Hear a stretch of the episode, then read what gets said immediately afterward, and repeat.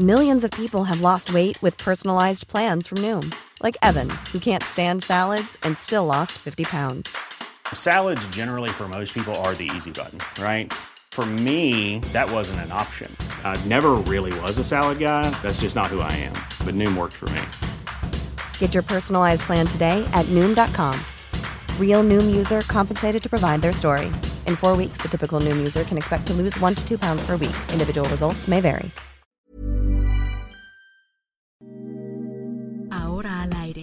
A la una, con Salvador García Soto.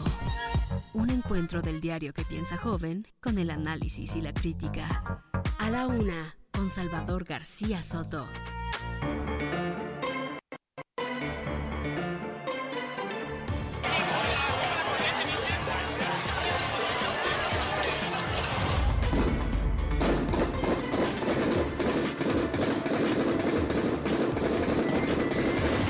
Supremo le hacemos llegar una de nuestras condiciones pésimas en las que nos encontramos viviendo el personal de la Guardia Nacional procedente de diferentes estados.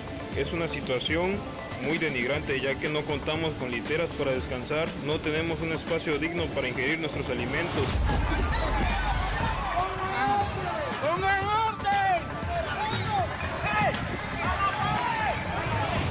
El planeta se ve increíblemente hermoso desde el espacio, pero lo más bonito para mí fue que pude dedicarle este vuelo a mi país, a mi amado y hermoso México.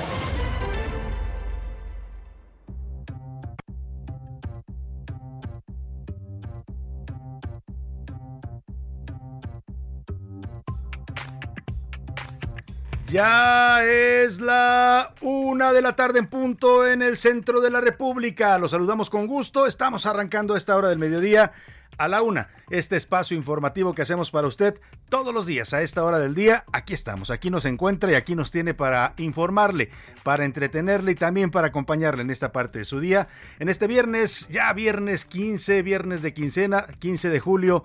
Y bueno, pues vamos ya a, hacia el fin de semana y también a la segunda quincena del mes de julio. Un viernes nubladito aquí en la capital del país. ¿eh? Salió el sol temprano, pero nos duró poquito el gusto porque ya se puso bastante nublado el día, el día algo fresco, 21 grados centígrados la temperatura.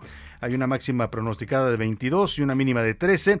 Probabilidades de precipitaciones pocas, aunque el día está bastante nebuloso. Bueno, pues vamos a en este viernes, viernes nublado, viernes de quincena. Si usted le pagan hoy, pues mucho cuidado, ya sabe, hay que cuidar el dinero, no solo de los rateros ya, que sabemos que los días de quincena salen a pues a hacer sus maldades, sino también pues cuidarlo porque la inflación, la carestía, la crisis, pues para que me entienda, pues está cada vez más dura y los pronósticos no son nada halagüeños. Así es que cuide su dinero, cuide sus ingresos y bueno, pues por lo pronto relájese un poco. Vamos a informarle, vamos a acompañarle también y vamos a entretenerle en este momento en que arrancamos a la una. Tenemos dos horas por delante con mucha información, con muchos temas, historias, noticias, entrevistas, análisis, crítica. Por supuesto vamos a tener los deportes, el entretenimiento. Ahora le platico todo lo que le tengo preparado para este arranque de viernes, viernes que te quiero viernes, dicen por ahí.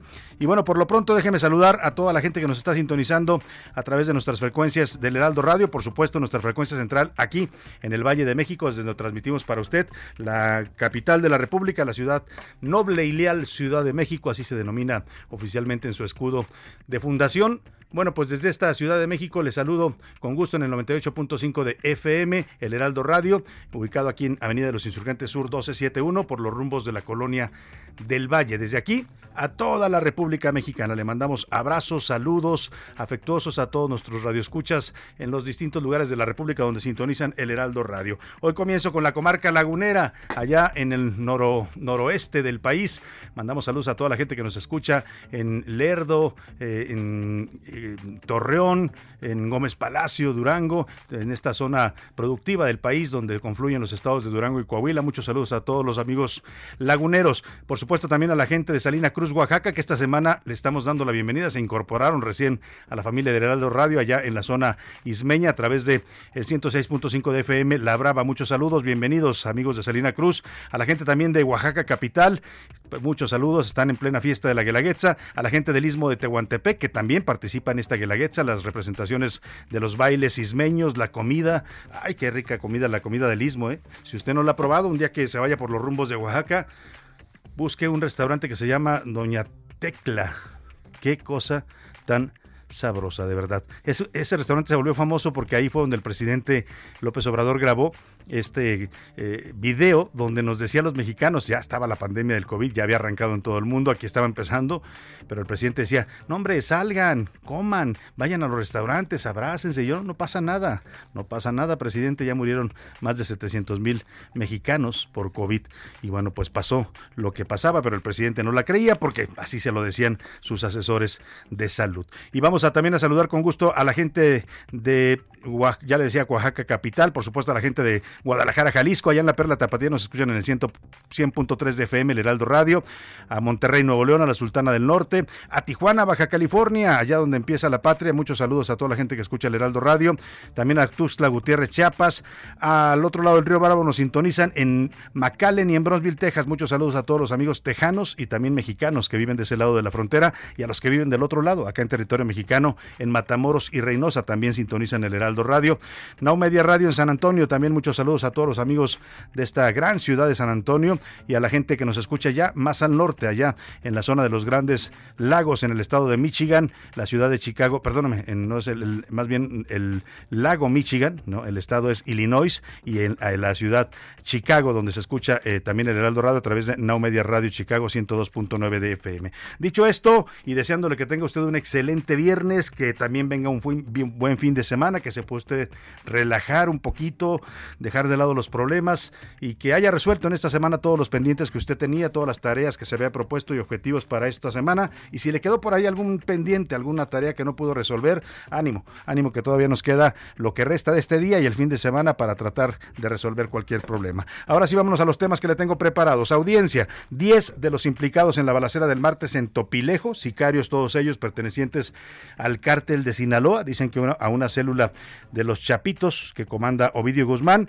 fueron ya trasladados este viernes al reclusorio norte. Anoche los llevaron al penal de Santa Marta, a Catitla, pero, pero ahora ya los pasan al reclusorio norte. No sé si hayan recibido algún aviso de posible riesgo de fuga o intento de rescate. El operativo ayer fue impresionante, impactante, el operativo con el que los trasladaron desde el juzgado o desde la Fiscalía General de Justicia de la Ciudad de México, donde estuvieron declarando los últimos tres días hasta eh, primero el penal de Santa Marta y hoy fueron trasladados al reclusorio norte también en medio de un operativo impresionante. camiones de estos rinocerontes que les llaman, ¿no? que son auténticos tanques blindados, junto con patrullas, motociclistas. Bueno, el temor de que vengan los de allá de Sinaloa, que ya sabemos de lo que son capaces, ¿no? ¿Se acuerda usted cuando se rebelaron justamente, justamente por la captura de Ovidio Guzmán, aquel 17 de octubre de, mil, de 2019, cuando pues ocurrió el famoso Culiacanazo, ya estaba detenido Ovidio Guzmán, había una orden de,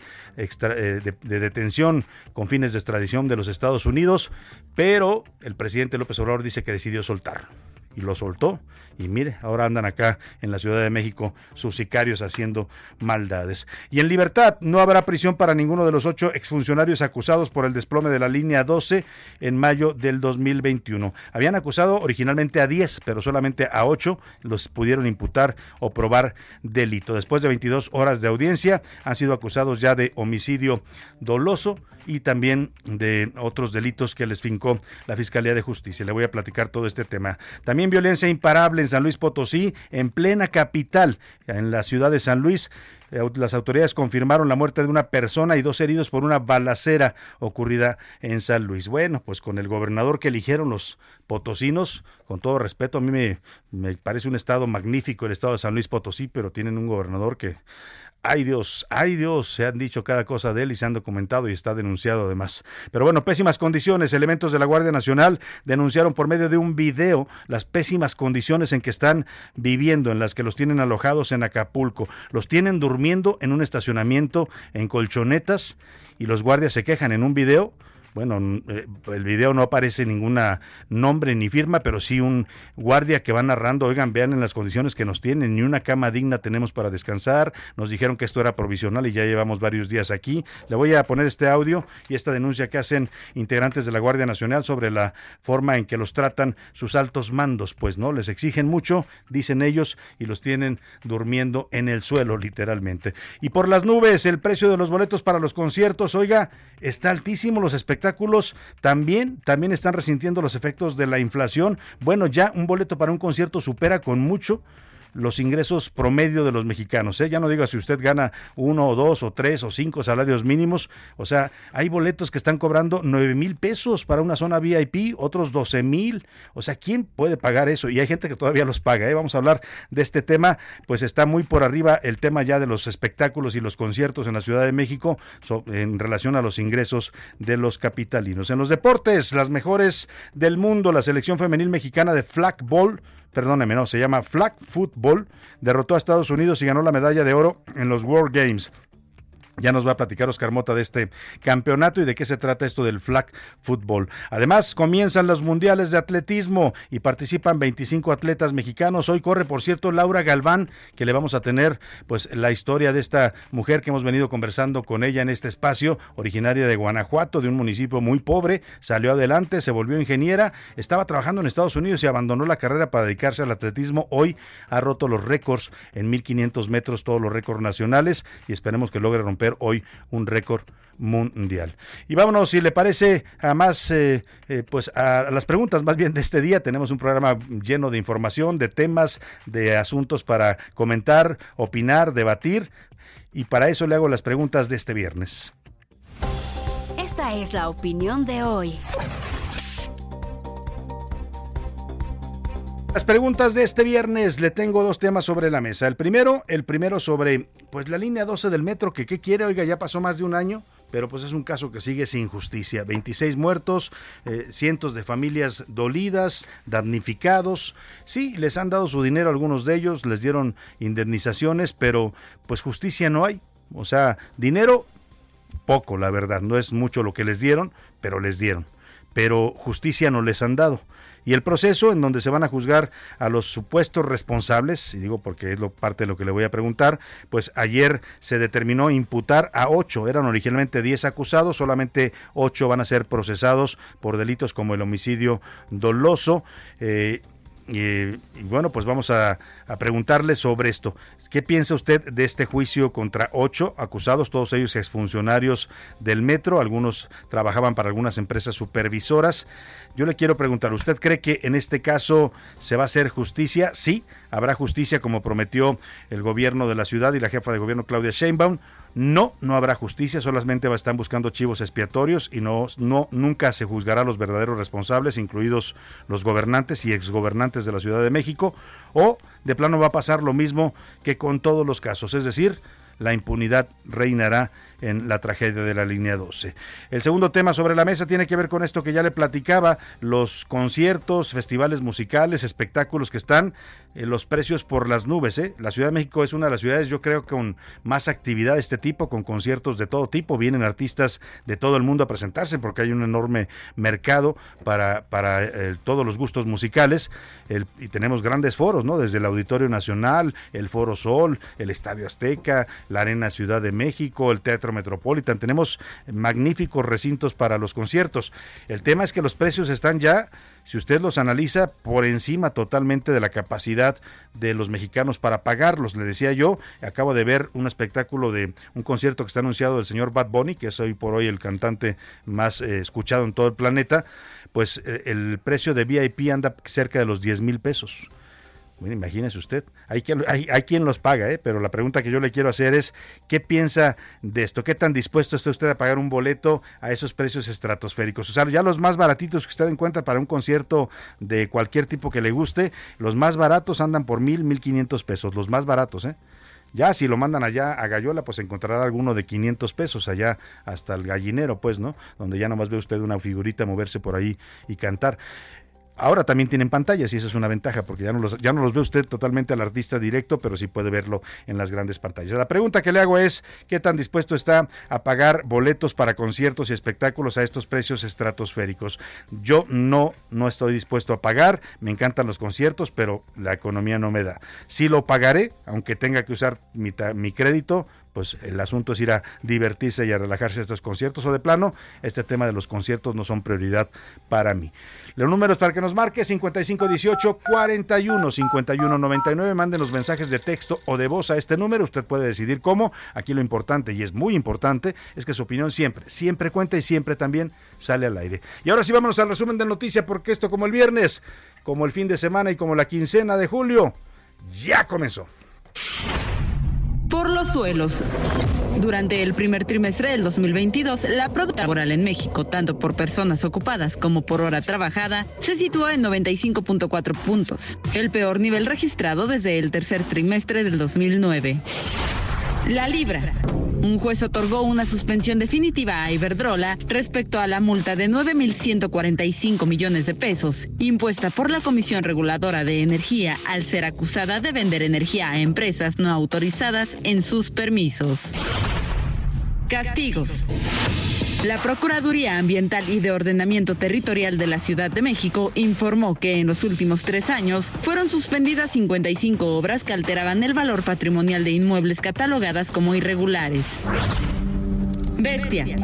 La Fiscalía de Justicia de Hidalgo vinculó a proceso a un sujeto que agredió a machetazos a una perrita y amenazó a su dueña en el municipio de Actopan. Batalla legal. Texas presentó una demanda para bloquear una nueva regla de administración de Joe Biden que establece que los abortos de emergencia por razones médicas en los hospitales tienen prioridad sobre las prohibiciones estatales de tales procedimientos. Una de la tarde con 16 minutos. Vamos a la información. Antes déjeme decirle que vamos a tener boletos para el partido de Pumas el próximo domingo. Pumas Necaxa en Ciudad Universitaria al mediodía estése pendiente porque más adelantito vamos a hacer la pregunta para que usted se vaya a ver a los Pumas. Por cierto, regalamos para el pasado miércoles boletos para el partido de Pumas Celta, Celta de Vigo y estaba llenísimo el partido, ¿eh? codiciadísimos esos boletos y la gente que se fue a ver este partido que dicen que fue un buen partido. Bueno, pues vámonos a la información. Eh, esta tarde, en medio de un fuerte, fuertísimo dispositivo de seguridad, mire, ayer el presidente López Obrador minimizaba este asunto, ¿eh? cuando le preguntaban, oiga, presidente, la presencia de grupos del cártel de Sinaloa, de los Chapitos, de Ovidio Guzmán en la Ciudad de México. No, yo no sé nada, a mí no me han dicho nada, no tengo información. Y, el presidente debe saber algo, ¿eh? porque sería absurdo pensar que su gabinete de seguridad no le ha dicho ante qué estamos. Y si no, que vea el operativo que hicieron para trasladar a estos, mm, eran originalmente 14 los detenidos, pero solamente pudieron acusar a 10. A los otros cuatro los tuvieron que liberar porque no les pudieron probar que fueran efectivamente parte de este grupo de sicarios de los Chapitos, según se está manejando. Bueno, el tema es que en medio de un fuerte dispositivo de seguridad, estos 10 detenidos eh, en, en Topilejo, en aquel enfrentamiento, fueron trasladados hoy desde Santa Marta Catitla, a donde habían sido llevados ayer por la tarde, hasta el reclusorio norte. Se tiene prevista que a las 3 de la tarde haya una audiencia ya en el reclusorio norte. Son acusados por delitos de homicidio en grado de tentativa, lesiones, delitos contra la salud, portación de arma de fuego y cartuchos de uso exclusivo de las Fuerzas Armadas. Este jueves, por falta de pruebas, ya le decía, cuatro de los 14 detenidos originalmente, que según el secretario de Seguridad Ciudadana todos eran parte de esta célula delictiva de cártel de Sinaloa, pues tuvieron que ser liberados cuatro porque no les pudieron probar y el juez dijo pues que no había los suficientes elementos para imputarlos. A los otros 10 sí los metieron ya a la cárcel en Santa Marta y los van a llevar o los están llevando para esta audiencia a las 3 de la tarde eh, en, el, reclusorio norte. Cuéntanos Israel Lorenzana de este traslado, pues qué, qué operativo Israel, qué impresión eh, la cantidad de fuerza que moviliza la policía de la Ciudad de México, pues ante, ante ese nivel de delincuentes estamos. Te saludo Israel, buenas tardes. Salvador García Soto, un gusto saludarte esta tarde. Pues efectivamente salieron del penal de Santa Marta a bordo de un vehículo blindado, estos conocidos como rinocerontes, por supuesto acompañados de un fuerte dispositivo por parte de elementos de la Secretaría de Seguridad Ciudadana. Ya han llegado para estos momentos, están en el interior, ingresaron por las aduanas del reclusorio norte, este que se ubica en la zona de Pontepec, Barrio Bajo, en la alcaldía Gustavo Madero, donde a las 3 de la tarde estarán eh, pues entrevistando con un juez que pues va a tomar la decisión si se les vincula proceso o este, podrán apegar precisamente a las 72 eh, horas conforme lo dictan las autoridades. Bueno, pues en ese sentido hay un fuerte resguardo por parte de elementos de la Secretaría de Seguridad Ciudadana alrededor de este reclusorio norte. El traslado se llevó a cabo a través de la calzada General Ignacio Zaragoza. Tomaron la zona del circuito interior para finalmente ingresar a través de la avenida de los 100 metros hasta la zona de Pautepec, Barrio Bajo. Ya te decía, será a las 3 de la tarde cuando se decida su situación jurídica y por supuesto nosotros, Salvador, vamos a estar al pendiente. Muchas gracias Israel, pues será la primera audiencia, ahí se va a definir pues si se les vincula a proceso, por lo pronto están imputados por todos estos delitos que ya mencionábamos y ya veremos qué decisión toma hoy el juez. Te agradezco mucho el reporte Israel, estamos pendientes contigo. Seguimos al pendiente, Salvador, buenas tardes. Muy buena tarde, Israel Lorenzana. Y vámonos a otro tema, también otro tema judicial, tiene que ver con el caso del derrumbe en la línea 12 que dejó 26 muertos el pasado, el año pasado, pues el 3 de mayo fue, el 3 de mayo del 2021, se acaban de cumplir pues dos años, dos años ya con más de dos meses y la justicia no llega. Eh, un juez de control determinó que no habrá prisión para ninguno de los hechos de los ocho exfuncionarios que fueron imputados por homicidio, lesiones y daño a la propiedad. Al menos por el momento no los van a eh, vincular a proceso, no los van a, no los van a meter a la cárcel, pues. O sea, van a, están imputados, van a tener que responder ante el juez, pero lo van a hacer en libertad. Esto decidió el juez después de 22 horas de audiencia. De esta forma se determinó que los funcionarios señalados por el desplome ocurrido entre las estaciones Olivos y Tezonco el 3 de mayo de 2021 llevarán su proceso en libertad. También les impusieron medidas cautelares, tienen que ir a firmar mensualmente y no podrán salir del país. Por su parte, Teófilo Benítez, abogado de las 12 víctimas, porque originalmente eran 12 acusados, pero al final los jueces solamente encontraron elementos para imputar a ocho de ellos. Pues eh, dijo el abogado Teófilo Benítez que es vergonzoso el resultado de esta audiencia. Y dijo que entre todos ellos, los, en todos los delitos que les imputan, suman como pena mínima 48 años y el juez autoriza unas medidas irrisorias.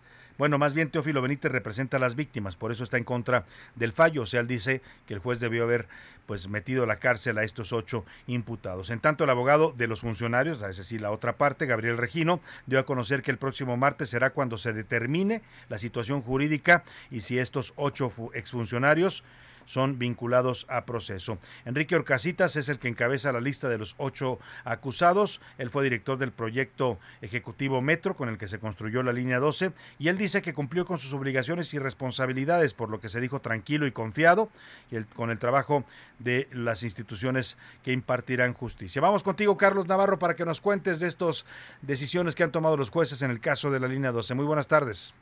Buenas tardes Salvador, te saludo con gusto a ti y al auditorio y te comento que los ocho imputados por diversos delitos en el colapso de la línea 12 del metro seguirán su proceso en libertad. Tras 22 horas de audiencia, el juez de control determinó como medidas cautelares la firma periódica mensual no salir del país y que no se acerquen a las víctimas. En este caso, aún no se define la vinculación a proceso, ya que la defensa solicitó la duplicidad del término constitucional, lo que significa que el juez tiene hasta 144 horas para definir la situación jurídica. Ayer, durante la audiencia, el exdirector general del proyecto de la línea 12 del metro, Enrique Orcasitas, fue imputado por los delitos de homicidio, lesiones y daño a la propiedad, todos en su modalidad de culposos, debido al colapso de la línea dorada en mayo de 2021. Al igual que Orcasitas, otras siete personas fueron imputados por los mismos delitos. En la audiencia celebrada en las salas de oralidad del Poder Judicial local en la colonia Doctores, en la alcaldía Cuauhtémoc. Muchas gracias, Carlos Navarro, por tu reporte. Pues ahí está lo que deciden los jueces en el caso de la línea 12. Y ahora nos vamos hasta San Luis Potosí porque, oiga, tremenda balacera en plena capital del estado, también la ciudad llamada de San Luis Potosí. Vamos contigo, Pepe Alemán, para que nos cuentes.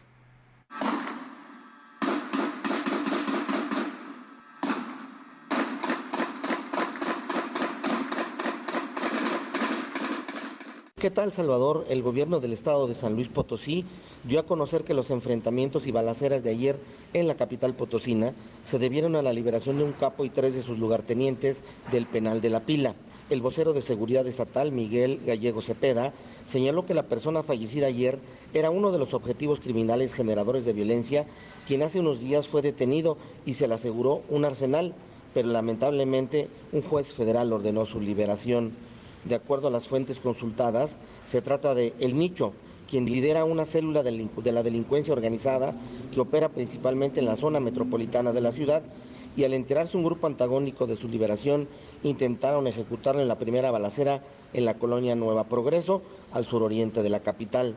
Al no lograr su objetivo, se dio una persecución hasta la carretera 57 en la entrada a la delegación municipal de Villa de Pozos, donde nuevamente intentaron ejecutar al nicho, pero solo lograron abatir a uno de sus guardaespaldas. Salvador, es la información desde San Luis Potosí. Muchas gracias, Pepe Lemán. Vaya violencia la que están viviendo en algunos estados de la República. Nos vamos a la pausa con música. Son los dos y la canción se llama Like My Fire. Nada más que decir.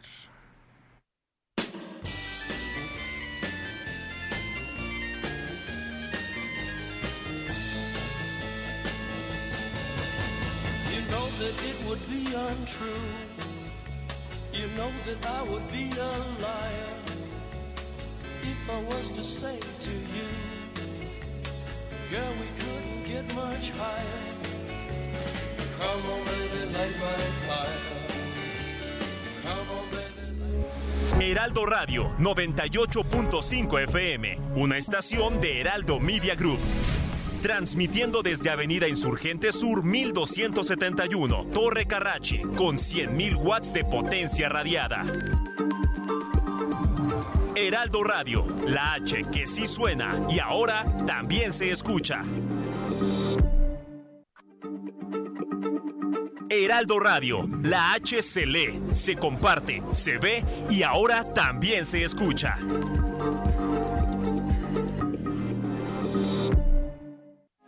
Sigue escuchando a la una con Salvador García Soto. Ahora, la rima de Valdés. O, de Valdés, la rima. Ando pensando adquirir una casita modesta. Veremos si alguien me presta una lana para ir a la ciudad de Madrid. Allá está la viviendita. La verdad, está bonita. Y es que la andan vendiendo. Yo sí la andaba adquiriendo si consigo una lanita.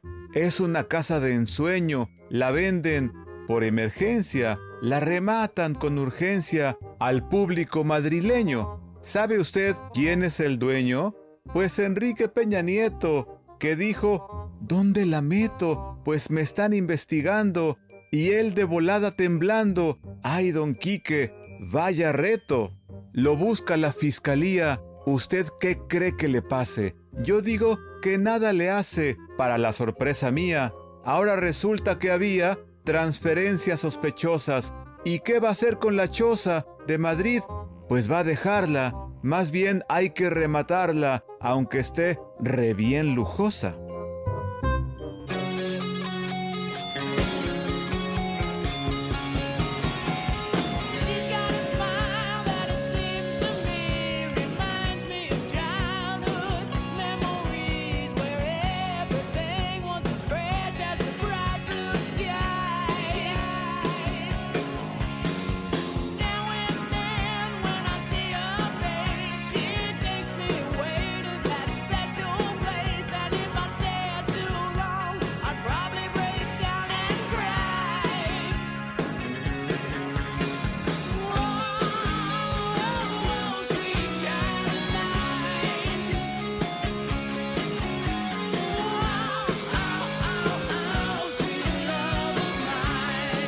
Tarde con 32 minutos. Estamos regresando ya de la pausa con esta gran canción de Guns N' Roses. La canción se llama Sweet Child on, Mine.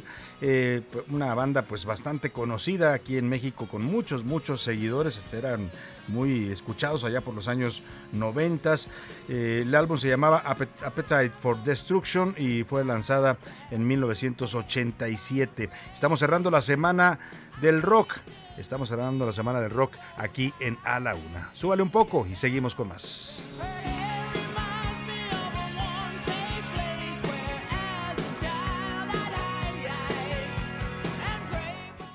A la Una con Salvador García Soto.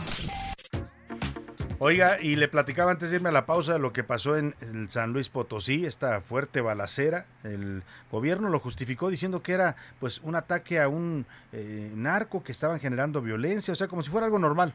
O sea, el gobierno dijo, no, pues es que era un señor que estaba generando violencia, entonces lo, lo, intentaron eh, rescatar y lo mataron.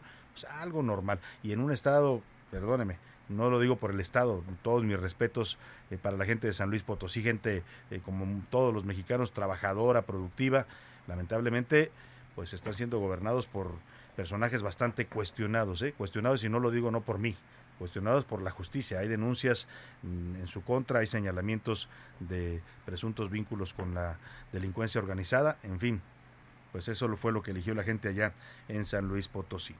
Y vamos a Caborca, Sonora, porque allá también, allá también la violencia está golpeando. Un operativo dejó dos sicarios muertos y dos más detenidos. Hubo balazos también para los elementos de seguridad al atender una emergencia. repelieron la agresión y abatieron a los presuntos delincuentes. Vamos contigo, Gerardo Moreno, allá en el estado de Sonora, para que nos cuentes. Buenas tardes.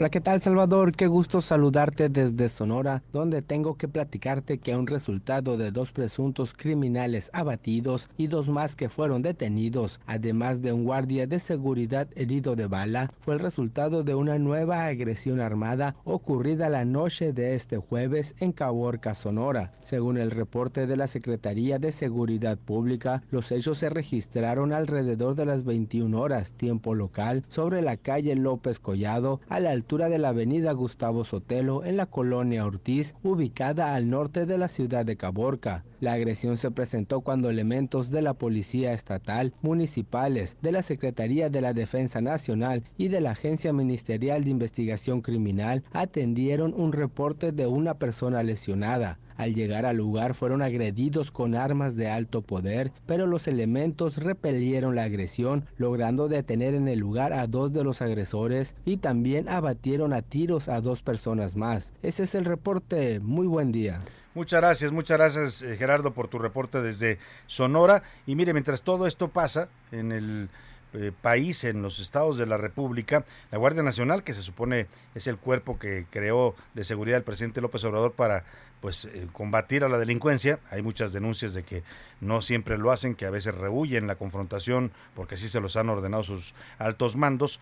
Pues ah, subieron un video a redes sociales haciendo una denuncia fuerte, fuerte porque lo que se ve en el video pues efectivamente habla de pésimas condiciones, ellos mismos dicen estar así, están viviendo en Acapulco, están destacamentados allá para ayudar al tema de la inseguridad, pero los tienen viviendo en un estacionamiento del C5, el Centro de Seguridad y Control de ahí de Acapulco, donde les improvisaron un espacio mientras los reubican a un cuartel. Les dijeron que era provisional, pero el lugar pues tiene goteras, eh, las literas son insuficientes y la higiene pues no se diga, imagínense en un estacionamiento están bastante limitados y ellos demandan que les den mejores condiciones para poder hacer su trabajo. Escucha el reclamo que hacen los integrantes de la Guardia Nacional en este video que en este momento le estoy compartiendo en la cuenta de arroba S. García Soto en Twitter para que usted pueda también verlo, además de escucharlo comandantes ya sea de Sedena o de Marina, nuestro mismo, o nuestro mismo presidente, disculpen. Mando Supremo, le hacemos llegar una de nuestras condiciones pésimas en las que nos encontramos viviendo el personal de la Guardia Nacional procedente de diferentes estados que está desempeñando la orden de operaciones en Acapulco. Es una situación muy denigrante ya que no contamos con literas para descansar, no tenemos un espacio digno para ingerir nuestros alimentos, tampoco el área de los baños para el aseo personal y realizar nuestras necesidades fisiológicas. Hay filtraciones por todos lados. Asimismo no tiene idea, nos tienen día y noche sin poder descansar, aunque sea dos horas, manteniéndonos establecidos en la costera Miguel, Miguel Alemán. Y nos mantienen encerrados durante tres meses exigiendo una ardua labor aquí en estas instalaciones para poder descansar de dos a tres meses supuestamente, pero en realidad descansamos solamente de uno a dos días. Pedimos apoyo ya que no respetan la directiva de moral y disciplina para fortalecer el vínculo familiar, lo cual es una mentira de las propias palabras del señor presidente pues ahí está el que usted escuchó, la voz es de un guardia nacional, ¿eh? y él está hablando a nombre pues de todos los que están ahí, es un, una especie de campamento que les improvisaron en un estacionamiento, le voy a le estoy compartiendo el video ya en arroba ese García Soto, y la verdad pues los tienen a muchos de ellos durmiendo en el suelo, porque no alcanzan las literas, hay goteras, y lo que ellos dicen, oigan, nos traen a trabajar, nos exigen jornadas pesadísimas, y no nos dejan descansar, y además en estas condiciones, pues quién puede descansar. Grave la denuncia, vamos a ver qué responde a esto la Guardia Nacional, el comandante comandante Luis Rodríguez Bucio, que es el eh, general que está al mando de este cuerpo de seguridad. Pero bueno, vamos a vamos a, a otro otro tema importante. En Cuba, hace unos días apenas le reportábamos en el aniversario, se cumplió un año de aquellas protestas históricas ocurridas en el mes de julio de 2021. Eh, durante décadas los cubanos pues han vivido reprimidos por el gobierno por el régimen castrista, ¿no? primero encabezado por Fidel Castro, después por Raúl Castro y ahora por Miguel Díaz Canel, que al final pues viene siendo lo mismo, es un régimen eh, dictatorial, opresor, las libertades están canceladas en Cuba en aras de la revolución, una revolución que pues eh, tiene sus logros, uno no lo puede negar, ¿no? Los cubanos tienen niveles educativos muy altos, tienen eh, un sistema de salud que es ejemplar en América Latina y en el mundo, pero a cambio pues les cuartan todas sus libertades. O sea, vaya, no pueden ni siquiera opinar en contra del gobierno. Y salieron a protestar hace un año y esto llamó la atención de todo el mundo, exigiendo pues eh, medicinas, alimentos, quejándose de que la crisis de la pandemia los ha golpeado fuertemente. Y bueno, a un año de estas protestas, hoy se está registrando una nueva una nueva protesta, a pesar de que los cubanos se habían tranquilizado porque el costo de protestar en Cuba, salir a decir eh, me estoy muriendo de hambre o no tengo medicinas, el gobierno no me está resolviendo mis necesidades, pues el costo ha sido para muchos la cárcel. ¿eh? Hay, decíamos, más de eh, cuántos cubanos eh, eh, apresados en este momento, cuántos en, la cárcel, Milka Ramírez, en este momento que están detenidos por haber protestado, nada más. más de 250 es la cifra que se había dado, más de mil incluso se mencionan que pueden estar detenidos, porque incluso no siempre se da información, a muchos literalmente los, los desaparecieron, sus familias todavía no saben ni siquiera dónde están detenidos. Bueno, pues con todo y eso, hay una nueva protesta en Cuba. No fue ahora en La Habana, donde ocurrieron las de hace un año, sino en Pinar del Río. Es una provincia ubicada al oeste de La Habana eh, y ocurrió una protesta porque hubo un apagón de 12 horas. Los pobladores salieron a manifestarse contra este apagón. Lo curioso es que justamente pues ocurre esto cuatro días después del aniversario de las protestas de La Habana. Iván Márquez nos cuenta de esta nueva protesta de cubanos en Pinar del Río.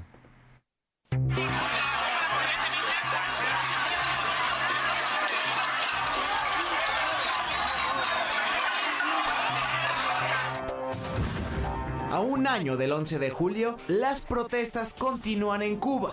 Miles de cubanos tomaron las calles esta madrugada como forma de protesta debido a un nuevo apagón de más de 12 horas que sacudió Pinar del Río, a 160 kilómetros al oeste de La Habana, Cuba. Los manifestantes portaban cacerolas y linternas en mano. Algunos cubrieron sus rostros, pero siempre se mantenían juntos para evitar ser arrestados por el gobierno de Díaz Canel.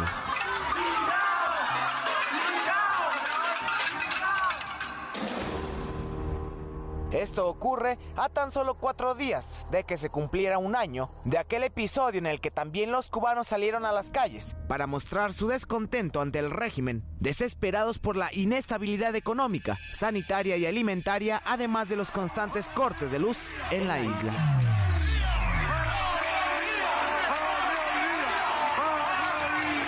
Sin embargo, la represión llegó por orden del mandatario Díaz Canel. La orden de combate está a la calle los revolucionarios.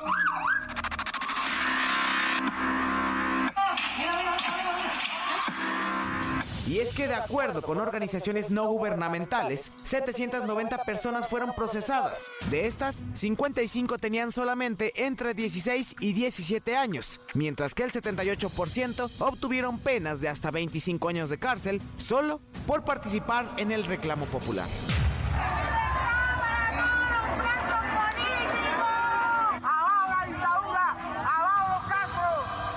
Así, las protestas en la isla caribeña de Cuba, que no cesan. ¡Cuba se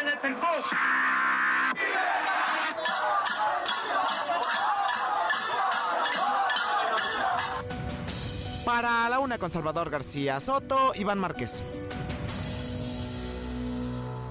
Bueno, pues los videos de esta protesta le voy a dar ahora también, lo vamos a subir a la cuenta de Twitter, arroba ese García Soto, para que usted vea también en medio de la oscuridad, eh, porque hay un apagón de más de 12 horas cuando se generó esta protesta allá en Pinar del Río. Eh, pues eh, los, los, están denunciando algunos, algunos influencers cubanos, algunos periodistas que usan las redes sociales, que para ellos es muy difícil. Un día platicamos con Joanny Sánchez, esta tuitera muy famosa de Cuba, que pues hace todo tipo de denuncias en contra de lo régimen y de lo que pasa en Cuba y ella narraba que es bastante complicado para ellos porque les cortan el internet, los tienen totalmente vigilados, afuera de su casa siempre hay elementos de seguridad. Bueno, pues esto lo denunció Yusnavi Pérez, dice en su tuit, que ahora le voy a compartir también en arroba ese García Soto, ahora se calentó Pinar del Río, tumultuaria protesta contra Díaz Canel en medio de un apagón en los palacios, Pinar del Río, caminaron hasta la oficina del Partido Comunista y ahí están ahora. Es Yusnavi Pérez, periodista eh, eh, que comparte información sin censura en su cuenta, así lo eh, promueve el mismo, es de los más seguidos también de los cubanos que tuitean desde la isla de Cuba. Pues vaya situación y vaya valor, mis respetos para los cubanos en medio del costo que tiene para ellos salir a protestar, pues no dejan de hacerlo a pesar de que para ellos una protesta, simple hecho de salir a la calle a protestar les puede costar la cárcel y en ocasiones la vida. Ahí dejamos el tema. Y vamos a otro tema, los cuerpos de los mexicanos que murieron lamentablemente en el, la tragedia migratoria de San Antonio, en aquel tráiler de la muerte, donde pues fue, murieron asfixiados más de 52 migrantes, 26 de ellos eran mexicanos. Ya fueron llegando poco a poco, le reporté esto desde el pasado martes, eh, trajeron, bueno, en total tres vuelos que han llegado, con, uno con ocho cuerpos, otro con, con otros ocho, otro con siete, y hoy, hoy llegó eh, el último con dos. En total han traído 23 cuerpos de migrantes eh, que van a, pues ya fueron la mayoría de ellos entregados a sus familiares para que les den pues la sepultura y puedan despedirse de ellos. Las escenas son dramáticas, dolorosas, ¿no? Ver a una familia recibir el cuerpo de un hijo y además, fíjese, de estos 26 migrantes mexicanos que murieron, el promedio de edad no pasa de los 22 años. O sea, había jovencitos menores de edad, desde 16 años, había eh, otros de veintitantos, de 19, de 18. Es muy duro aceptar esto. Eh, fueron traídos ya los últimos dos cuerpos en la aeronave de la Fuerza Mexicana, eh, Jesús N. y Pablo N. ambos originarios del estado de Veracruz, Pedro N. José N. y Oscar N. de Guanajuato, además de Julio N. de Chiapas y Marcos N. de Oaxaca. Preguntábamos ayer por qué los denominaban así como a los delincuentes, ¿no? Porque esta denominación donde se pone el nombre y se oculta el apellido es parte de la ley que protege la identidad de un presunto delincuente, hasta que no se le declare culpable no se puede utilizar su nombre completo, y nos decían que por a ellos no son delincuentes evidentemente, no cometieron ningún delito, pero sí son víctimas de delito, así los están tratando porque son víctimas del delito de trata ilegal de personas. En un comunicado conjunto, la Secretaría de Gobernación, la Secretaría de Relaciones Exteriores y la de Defensa Nacional, además del Instituto Nacional de Migración, dijeron que siguen el proceso para trasladar los restos para que lleguen lo antes posible con sus familiares. Algunos han podido llegar, por ejemplo, los que eran del Estado de México, pues la gente fue a recogerlos directamente en Toluca pero otros que vienen desde Oaxaca, desde Michoacán, desde Guerrero, desde Zacatecas, pues eh, tienen que mm, todavía esperar a que se los manden allá porque no pueden venir a recogerlos acá a Toluca. La Cancillería dijo que ya los 16 féretros eh, trasladados a Antier ya se encuentran en sus respectivos lugares de origen. Oiga, vamos a otro tema. Hoy se dio a conocer que un grupo de diputados mexicanos, ellos todos integrantes de la fracción del partido eh, Movimiento Ciudadano, viajaron hasta Ucrania.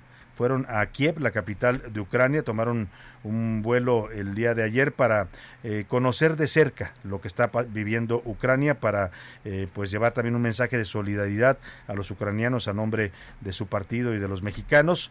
Y eh, viajaron varios de los diputados, entre ellos Salomón Chertorivsky, Jorge Álvarez Maínez y Julieta Mejía, de Movimiento Ciudadano los tres, además de Riul Rivera que ella pertenece al Partido Acción Nacional. Para hablar de esta visita solidaria que están haciendo hasta Kiev, una zona de guerra además con los riesgos que esto conlleva, saludo con gusto en la línea telefónica a Jorge Álvarez Maínez, él es coordinador de Movimiento Ciudadano en la Cámara de Diputados. ¿Cómo está, diputado? Lo saludo hasta allá, hasta Ucrania. Muy buenas noches por allá.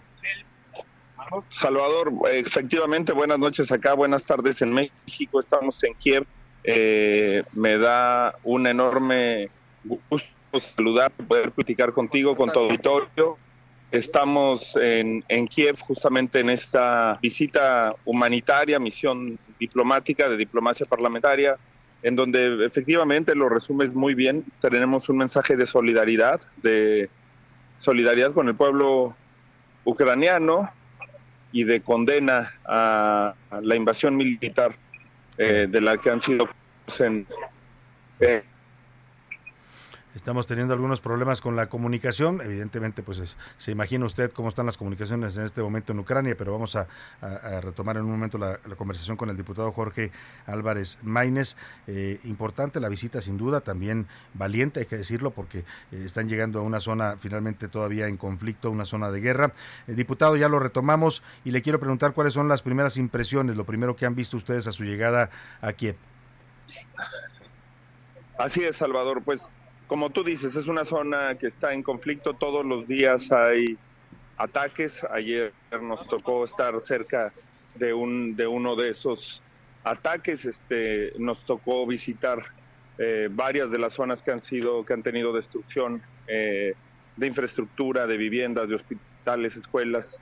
Nos ha tocado constatar que eh, la maquinaria de noticias falsas del gobierno de Putin ha ocultado pues crímenes de guerra, que hay violaciones masivas a derechos humanos que van mucho más allá de una lógica y del derecho internacional que regula pues este tipo de, enfrentamientos, de conflictos, eh, eh, y que eh, evidentemente tienen que ser visibilizados, tienen que ser condenados y es parte del propósito de estar acá, Salvador y además pues tener reuniones con autoridades, con autoridades ucranianas, con autoridades, este, con el presidente del Parlamento ucraniano. Es la primera vez que una delegación latinoamericana se encuentra con el presidente del Parlamento ucraniano, eh, reuniones con, con el alcalde de Kiev, que es una figura muy conocida en México por su etapa como, como boxeador, Vitaly Klitschko, eh, que ha sido también muy reconocido por su valentía, por su valor cívico, por la confrontación que ha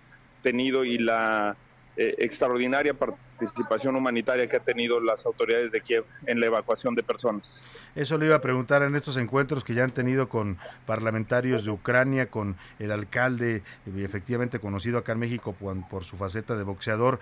Eh, ¿qué, ¿Qué impresión les ha dejado? ¿Cómo ven el ánimo de la gente? Ya hablamos de 142 días de guerra, de más de 4.5 millones de desplazados, de 230 muertes en promedio diariamente. ¿Cuál es el ánimo de, la gente que, permanece allí y tratando de defender su país de esta invasión de Rusia? Perdón, perdón, este, Salvador, estamos aquí pasando un punto de control, pero el, mira, eso es lo más sorprendente, Salvador. Un ánimo, un espíritu muy alto, una moral muy alta. Tú lo notas, digamos, hemos tenido encuentros con, con soldados rasos, con gente que está en, los, en las bases, en los puntos de, de resistencia, donde se han instalado ya sea de forma permanente la, Guardia Nacional, la defensa ucraniana o, puntos temporales, pero también con las autoridades más, más altas, con el propio alcalde Klitschko, con el propio presidente del Parlamento ruso, ves mucha unidad nacional, ves eh, eh, mucho aliento, están convencidos de que van a, a salir adelante de esta etapa, están convencidos de que no van a ser derrotados, están muy orgullosos de la resistencia que han podido tener, están todos volcados. Por ejemplo, la ciudad de Irpin, que fue una de las que más famosamente fue atacada, fue durante un mes invadida por el ejército ruso. Eh, pues tienen testimonios, la verdad, de, admirarse. 40, eh, lograron evacuar por solo un, un, un, camino, un puente destruido que ellos mismos tuvieron que destruir para evitar la, el acceso del ejército ruso a Kiev para defender la capital. 40 mil personas en cinco días, evacuaron prácticamente a más de 90 mil personas, las reubicaron. El tema que tú dices de Polonia, que ha sido, eh, la verdad, una solidaridad brutal, un ejemplo internacional poco conocido, cuatro millones y medio de personas, como bien dices, que han cruzado esa frontera y que han tenido la ayuda del gobierno de Polonia, pero que además han tenido inversión en hogares temporales por parte del gobierno de Polonia, eh, ejemplar. Eh, me parece que son ejemplos, testimonios que no solamente conmueven, sino que se deben de, replicar y que además en la medida de nuestras posibilidades, Salvador, pues como seres humanos nos toca sumarnos, porque además, por más que se piense que este es un conflicto que no concierne a México, no. nos está golpeando por todas las formas también, ¿no? Esto, esto, que está pasando allá. Así es, porque eh, aquí eh, la economía ha tenido una, una contracción del 50%. pero eso ha afectado al mundo. Eh, tú sabes que Ucrania es conocido como el granero del mundo, que la producción de alimentos eh, ha impactado en la inflación, eh, los combustibles, el gas, los, los combustibles que se han encarecido y por supuesto que esto ha sido una, una situación que ha afectado a todo el mundo, particularmente a México. Nada más en el subsidio de la gasolina, el gobierno mexicano gastará 300 mil millones de pesos, Salvador. Entonces, claro que es una guerra que nos está afectando. Sin duda, y además uno no puede ser indiferente ante el dolor de otros seres humanos, ¿no? La guerra es algo que nos debe unificar para condenarla y para tratar de evitarla. ¿Cuánto tiempo más permanecerán allá, diputado, diputado Álvarez Maínez? ¿Cuánto tiempo más y, y qué condiciones de seguridad tienen también? Porque pues es algo eh, también para ustedes? Pues mira, el gobierno mexicano nos negó el acompañamiento, eh, nos dijo que no podían garantizar nuestra seguridad, no hemos tenido acompañamiento. Normalmente en estas visitas pues es lo mínimo que se espera de las autoridades diplomáticas, eh, pero nos fue negado por parte de Cancillería del gobierno mexicano. Hemos tenido simple un acompañamiento pues simple, muy este, admirable y muy estamos súper agradecidos con los funcionarios del gobierno de Ucrania, pero pues ha sido enteramente de ellos. De ellos. Y la embajada ucraniana en México, la embajada mexicana en Polonia sí nos dio este eh, auxilio, también hay que decirlo. El servicio exterior de carrera pues tiene un comportamiento que va siempre más allá del gobierno en turno y que defiende el Estado mexicano. Y, y, y, por lo mismo no podemos estar muchos días más. Mañana estaremos eh, trasladándonos a Polonia. este, estas visitas, cuando vienen misiones diplomáticas, misiones parlamentarias, la verdad es que duran eh, siempre uno, máximo dos días. Este Salvador, nosotros vamos a estar pues tres días en total. Claro. Pues acá los esperamos de regreso y que todo salga bien y de verdad felicidades por esta decisión de ir a conocer de primera mano. Heraldo Radio, con la H que sí suena y ahora también se escucha.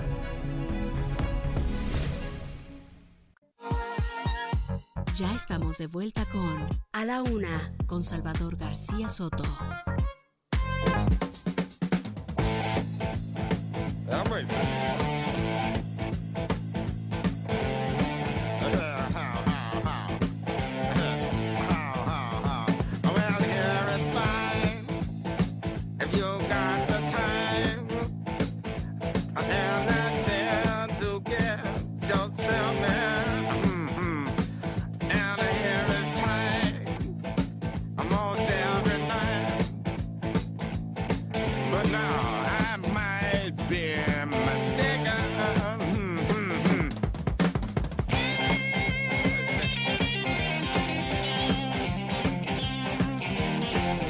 Son las 2 de la tarde en punto en el centro de la República y es un gusto saludarlo. Estamos eh, iniciando a esta hora del mediodía, la segunda hora de a la una. Vamos a la segunda ya, a la segunda parte de este espacio informativo que hacemos para usted con mucho gusto. De verdad, todos los días nos da un eh, enorme gusto y placer estar aquí para acompañarle, para informarle, para entretenerle. Hoy que es viernes, pues nos relajamos un poco más, pero también no dejamos de darle las noticias importantes y de hablarle de los asuntos que están están en este momento en México y en el mundo. Estamos regresando en esta semana de cierre del rock. Hemos homenajeado al rock toda la semana, rock en distintos idiomas. Escuchamos rock en tzotzil, en totonaco, en italiano, en francés, por supuesto en español, en inglés, que es el idioma original del rock. Y esta es una de las canciones favoritas, por cierto, de José Luis Sánchez. Le mando un abrazo a mi querido José Luis Sánchez, nuestro jefe de información, que está dando la pelea contra el COVID. Ánimo, ánimo, ya está mejor. Ayer eh, nos mandó un mensajito diciéndonos que ya se,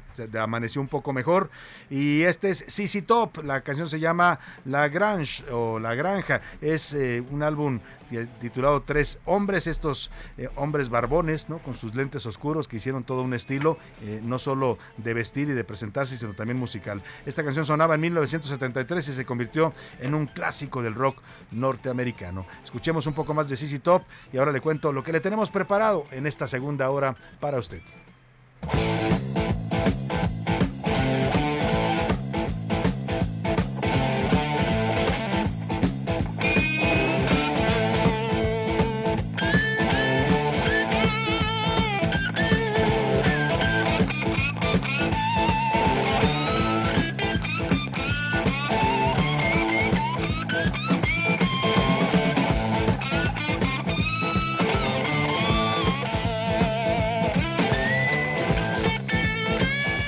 Pues así suenan las guitarras de CC Top, era lo que ca- caracterizaba más a este grupo. Y vamos a tener temas importantes en esta segunda hora. Le agradezco mucho que continúe con nosotros aquí en A la Una. Si comenzó a escucharnos desde la una de la tarde, gracias de verdad por informarse en este espacio, por preferir esta opción informativa en la radio mexicana.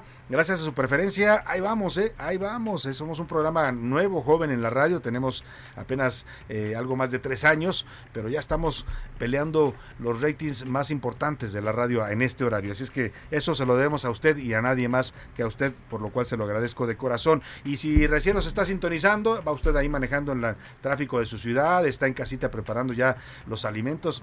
Ay, hasta acá huelo ya el olor a comida, ¿no? Qué rico cuando se está cocinando la comida. Le saludo también con mucho gusto a todas la- las personas que nos escuchen preparando alimentos y por supuesto también si está en la oficina, en el trabajo, si nos está escuchando a través del celular, si nos está viendo a través de las redes sociales, en Twitter, en Facebook, en el heraldo.com.mx, le mando un saludo. A ver, allá saluden todos por favor a la camarita. Muchos saludos a todos de verdad porque además de ver, de escucharnos, este programa también se ve a través de distintas redes sociales donde puede usted seguir la transmisión en vivo y en directo desde esta cabina, la cabina del Heraldo Radio. Le platico rápidamente lo que le tenemos en esta segunda parte. El costo de los boletos para asistir a los conciertos se han disparado por las nubes. ¿eh? Yo no sé qué tenga de, de básico porque han aumentado los alimentos, el combustible por la guerra en Ucrania, pero no sé qué tenga que ver eh, la guerra en Ucrania con los conciertos, pero los boletos están eh, de verdad carísimos para cualquier tipo de concierto que usted quiera acudir. Muchos superan pues con mucho los salarios mínimos y hasta la canasta básica. Ya le voy a contar de este tema. Es una de las preguntas que le hicimos también el día de hoy, ¿qué tanto usted está dispuesto a pagar para ver su artista favorito o el espectáculo que le guste? Pues miles de pesos. ¿eh? Ya le decía yo, los boletos más baratos que se encuentran, por ejemplo, para el teatro. El otro día fui a ver una obra y los boletos más baratos estaban arriba de mil pesos. Así, ¿eh? 900 ya y tantos.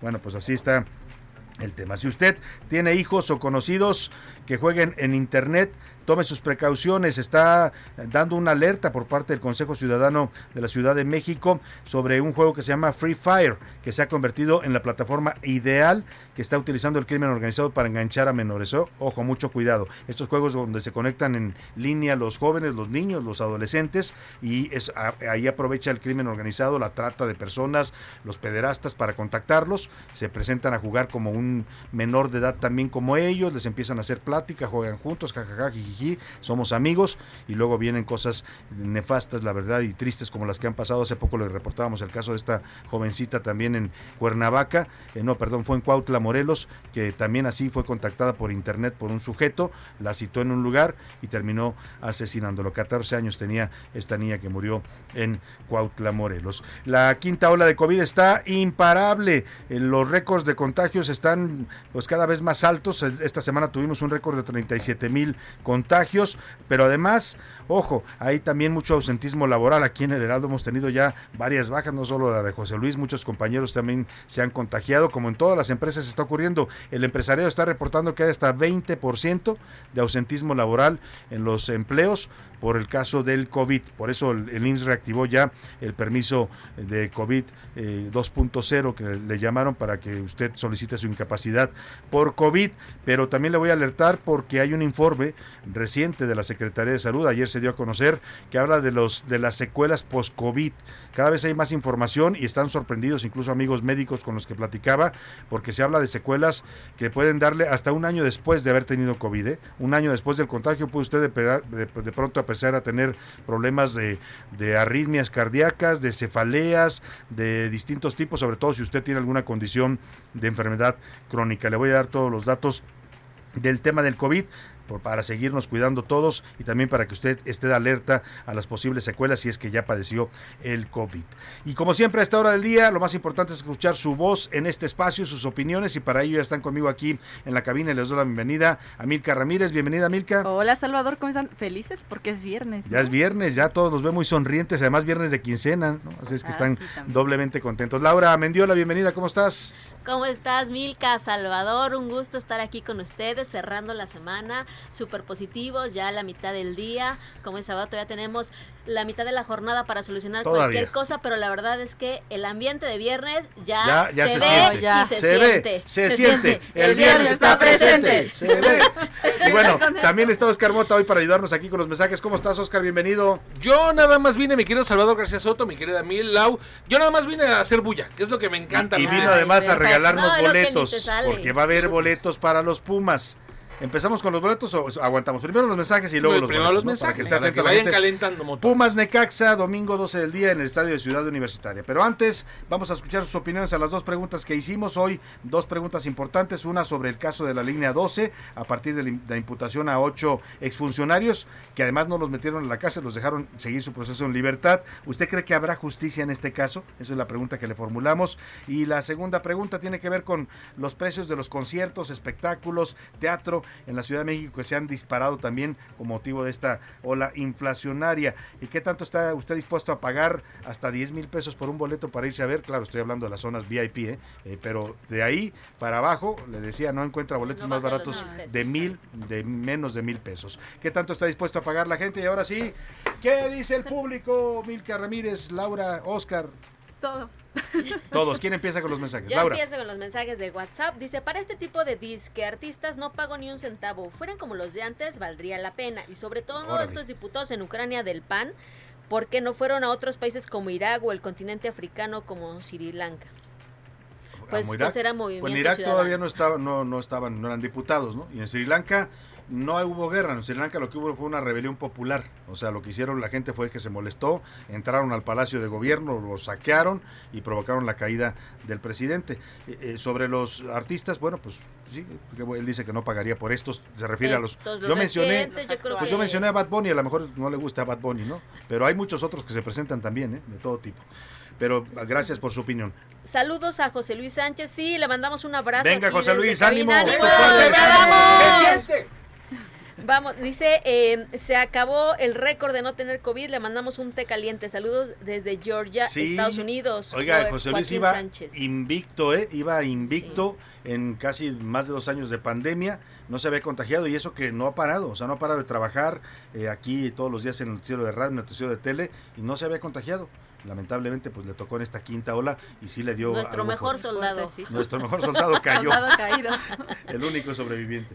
Este, aquí nos dicen Salvador, eh, José Luis Milka, Laura, felicidades por su programa. Oigan, ¿tienen una lista donde podamos encontrar todas las canciones de rock que pusieron esta semana? Ah, Me qué maravilla. mucho. Eh, sería bueno así empezar a hacer playlists y compartirlas con la gente. Le voy a sugerir a, a- a nuestra producción que nos ayude para hacer el playlist de esta semana y si con gusto se lo compartimos. Ahora le decimos en dónde, si en Spotify o lo hacemos en ambos, en Spotify, en YouTube Music, en la aplicación que usted prefiera, en Apple Music. Luego, saludos a los mejores de la radio, muchísimas gracias. Gracias, muy la amable, justicia gracias. en nuestro país es una burla desde siempre, incluso en este gobierno moreprista. Moreprista, me gusta. Pues traen- Antes decían el primor, ¿no? Ahora es es Moreprista. Pues traen toda la escuela, aunque presuman de no ser iguales. Personas que no deberían estar encerradas hoy pagan condenas larguísimas y aquellos que merecen todo el Sí. peso de la ley disfrutan de una libertad inmerecida. Sin duda. Luego, feliz fin de semana, disfrútenlo, bendiciones para el mejor noticiero de México, a la una con Salvador García Soto y todo su equipo. Saludos desde La Laguna, José García. Gracias. También gracias, nos dicen, eh, Salvador, buenas tardes, me llamo Marco Antonio, recibo un cordial saludo a usted y a su gran equipo de trabajo igual. Mi opinión es que respecto al metro no creo que toquen a ningún funcionario de la 4T. ¿Y sabe por qué? Porque son amigos del jefezote y ellos son intocables. Y le pregunto, ¿y la corrupción, apa? Y no le falta razón a Marco, ¿eh? porque habían citado a los jueces a declarar a Florencia Serranía, la exdirectora del metro, cuando pasó la tragedia, y la fiscalía la libró de la, del citatorio, dijo que no, que no, no se justificaba citarla y la protegieron. Pues sí, no creo que, coincido con él, no creo que juzguen a nadie de la 4T. Dice, y al carnal Marcelo no le dirán nada. A. Mario Delgado, por favor, quiero enviar un saludo a mi hermana Graciela. Muchas Saludos gracias. a su hermana Graciela. Graciela. Yo también tengo una hermana Graciela, también le mando un saludo. Abrazos para ella también. Este, y ya casi terminamos. Eh, nos dicen aquí, buenas tardes, Salvador. El metro no va a haber justicia, seguirá la impunidad. La otra pregunta dice, no disfrutaré de eventos, se cancelan con esos precios.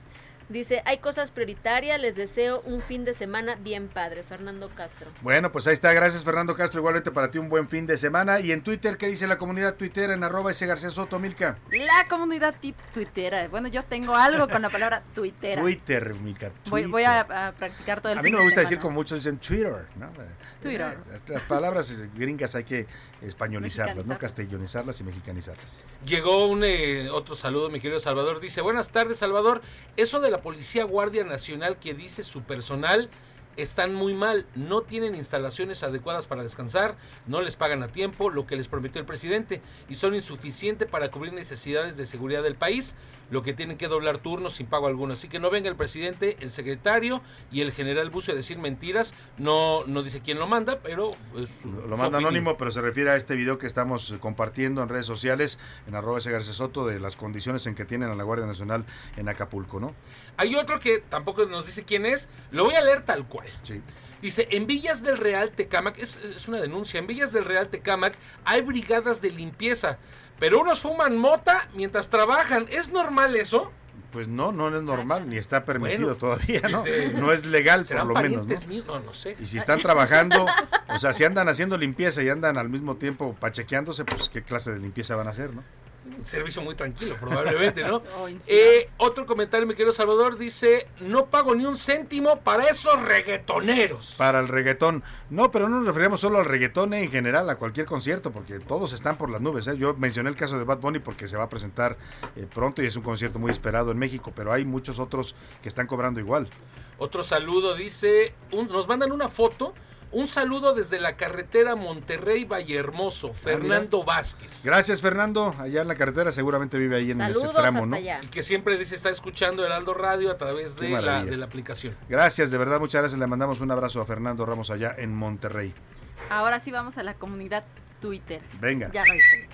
Eh, sobre el tema de los boletos, el 17% dice que no puede pagarlo, el 7% dice que no le importa, que va a usar su crédito para ir, y el 76% dice que no es una prioridad. En el tema de la línea 12, el 3% dice que va a haber justicia, el 41% dice que va a haber impunidad y el 56% dice que nada más están buscando chivos expiatorios. Chivos expiatorios dicen, pues sí, la verdad es que la burra, la burra no era arisca, ¿no? La burra no era arisca, la, la hicieron como dicen, y eso de los chivos expiatorios ha sido lamentablemente eh, regla en la justicia mexicana, sobre todo cuando son casos tan eh, eh, fuertes como este de la línea 12. Vamos a, ¿tienen cotorreo? ¿Tenemos cotorreo? ¿Traemos Sí, ah, venga, vamos a cotorrear la información. Ya llegó la hora. ¿La hora de qué? La hora del cotorreo informativo.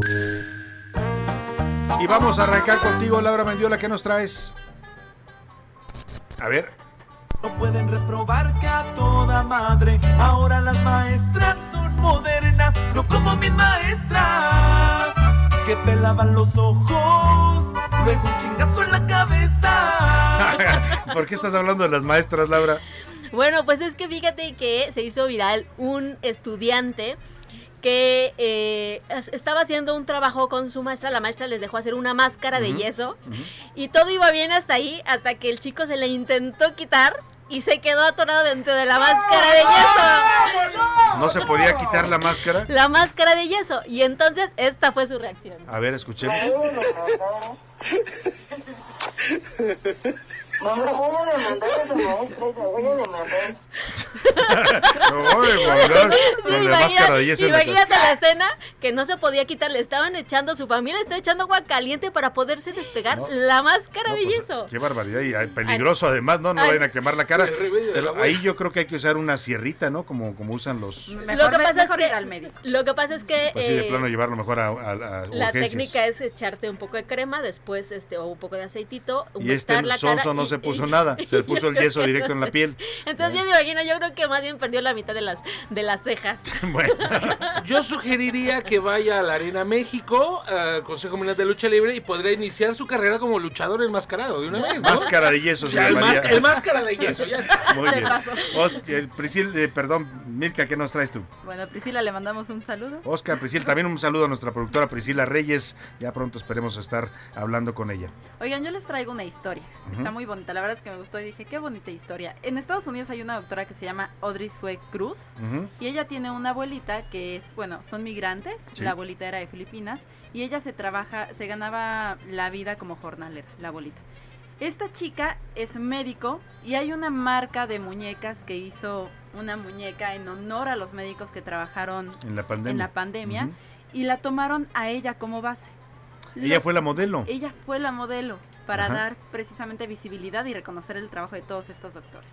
Lo que vale la pena, y lo vamos a compartir en tus redes sociales, Ajá. es la reacción de la abuelita. Cuando la abuelita ve la muñeca y se da cuenta que es su sobrina, Ajá, su nieta, su perdón, nieta. rompen llanto. Es, es para ella Qué todo un maravilla. orgullo. Tenemos ese momento para Es- escucharlo. es un- es- son Muy imágenes, breve. son, son, fotos. Ajá. Las vamos a compartir en tus Bueno, en este momento se la compartimos esta historia. Muy bonita. Sin duda alguna, pues vaya eh, gusto que le dio a, a la abuelita ver a su nieta hecha muñeca. Antes de irnos a la rola de los curuleros que ya me está pidiendo Rubén Cruz, vamos a regalar, tienen por ahí un redoble de tambores. Es momento de regalar los boletos para el partido Pumas Necaxa, próximo domingo 12 del día, Ciudad Universitaria. Tenemos tres pases dobles para que se vaya usted acompañado a ver a los Pumas jugar. Y la pregunta se la hace Oscar Mota. Oscar. que además son unos Pumas que están jugando bien. Ojo, vamos a regalarlo como ya lo habíamos platicado, mi querido Salvador, la magia de la radio es escuchar. Entonces, yo en este momento les estoy platicando algo, les voy a dar ya la respuesta y luego les voy a hacer la pregunta. Es muy Claro. sencillo. No vas a decir en qué momento la vas a dar. No, es, es muy Por cierto, sencillo. ¿cómo quedó el, el partido del miércoles Pumas? Uno a uno contra el Celta quedó con uno a uno y el León, el León de Pumas quedó 3 a 3. Ajá. La pregunta que les voy a hacer es, a ver, menciónenme el último resultado de Pumas. El, El más último- reciente. No, ya. El No, último ya, ya, ya, No. Rápido empieza a marcar A ver. 55, 55, 18, 41, 57, ¿sí lo dije bien? No, el 55, 18, 41, 51, 99. Venga, pues ya lo sabe la gente, así es que empiecen a marcar, pónganos su nombre, es importante. Y si usted gana, sois de los tres primeros en entrar, le vamos a regalar su pase doble, domingo 12 del día, Estadio Ciudad Universitario, Pumas contra Necaxa. Su nombre, que nos digan quién es su nombre. por Sí, su nombre completo para poder contactarlo eh, y para que pueda usted pasar a recoger su boleto. Tiene que ser hoy por la tarde, hoy por la tarde porque mañana no hay eh, gente aquí en el Heraldo Radio. Tiene En que, o sea, tiene a partir de este momento, si usted gana, en un momento más le voy a dar los nombres para que se dejen caer ahorita en la tarde, hasta las 6 de la tarde tenemos la recepción.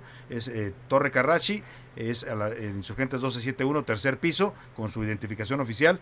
Dice, me gané el boleto para los Pumas en, a la una con Salvador García Soto y aquí se lo vamos a entregar para que se vaya el domingo a ver a sus Pumas. Muchas gracias Laura, muchas gracias Milka, Gracias, muchas gracias. Oscar.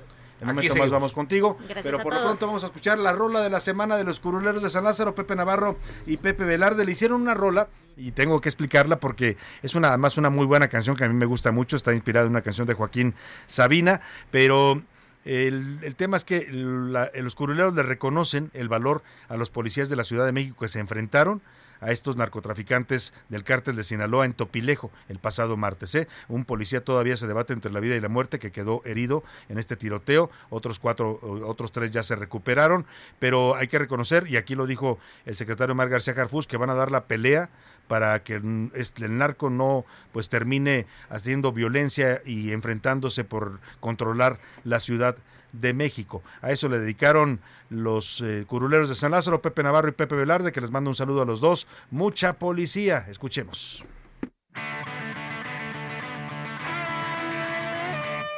Balazos oyó la gente, si hay tiro, la ciudad ya la disputan los más pesados.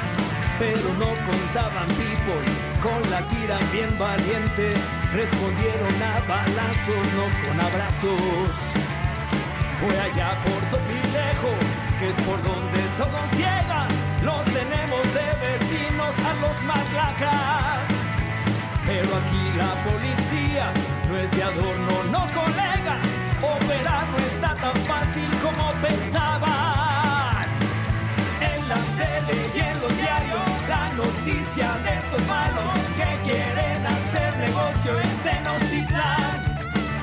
Ahora sí que ahí va el aplauso, mira que se les plantaron, a todos los agarró la policía en la tele y en los diarios la noticia de estos malos que quieren hacer negocio en Tenochtitlán.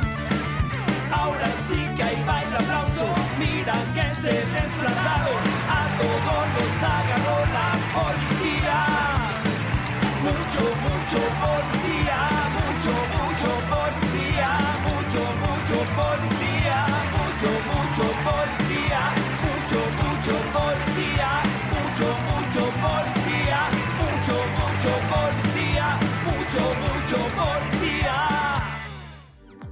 Bueno, ahí está, muy buena canción, les quedó a los curuleros de San Lázaro, Pepe Navarro y Pepe Velarde. Y vamos rápidamente a contactarnos en este momento con nuestro corresponsal en el Estado de México, Gerardo García, porque están llegando ya el vuelo de la Fuerza Aérea Mexicana al Aeropuerto Internacional de Toluca con los últimos dos cuerpos de mexicanos migrantes que murieron en la tragedia de San Antonio, Texas. Te saludo con gusto, Gerardo, allá en Toluca. ¿Cómo estás? Buena tarde. Hola, ¿qué tal? Muy buenas tardes, Salvador. Te saludo a ti al auditorio. Efectivamente, ya los cuerpos de los 25 de los 26 mexicanos que están dentro de las víctimas de lo que sucedió en San Antonio, Texas, Estados Unidos, ya están en suelo mexicano luego de que se repatriaron a los últimos dos.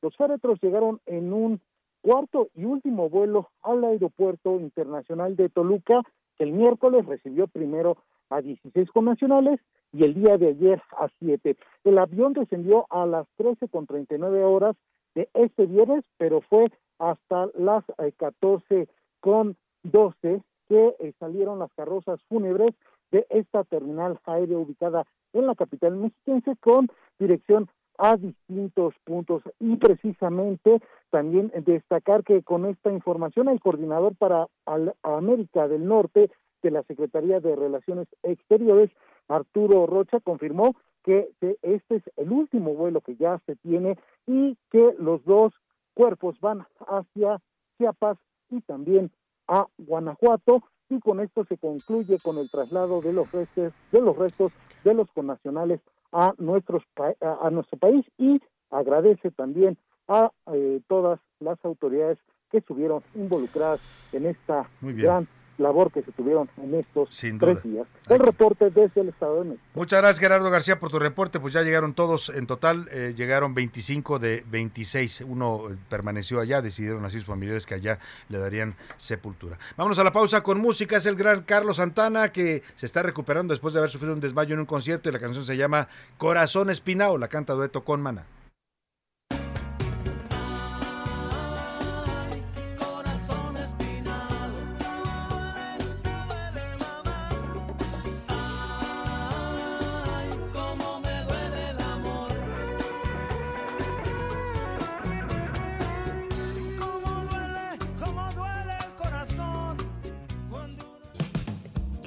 Escuchando A la Una con Salvador García Soto. Regresamos.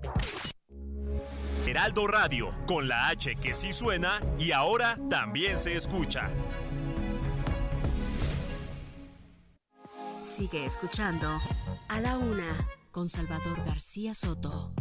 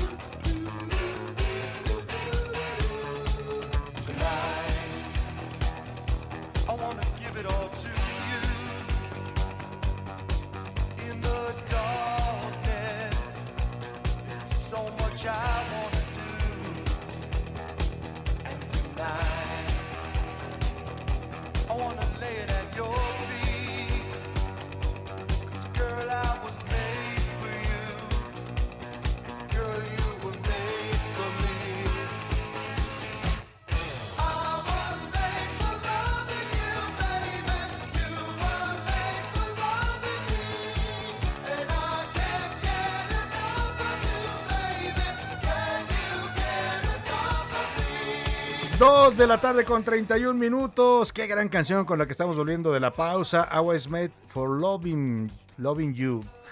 Baby, esta canción de los Kiss, ¿no? Nací para Marte, es una canción del álbum Dynasty de 1979, aquellos años en los que los Kiss sorprendían con sus atuendos estrafalarios, con su maquillaje eh, que los caracterizaba y sobre todo con una gran, un gran sonido que todavía hoy, si usted se fija, esta canción suena vigente, ¿eh? pareciera que fuera una canción mucho más reciente y tiene ya, pues que, cerca de 30 años. Así es que escuchemos un poco más de los Kiss, Nací para Marte y seguimos con más aquí en la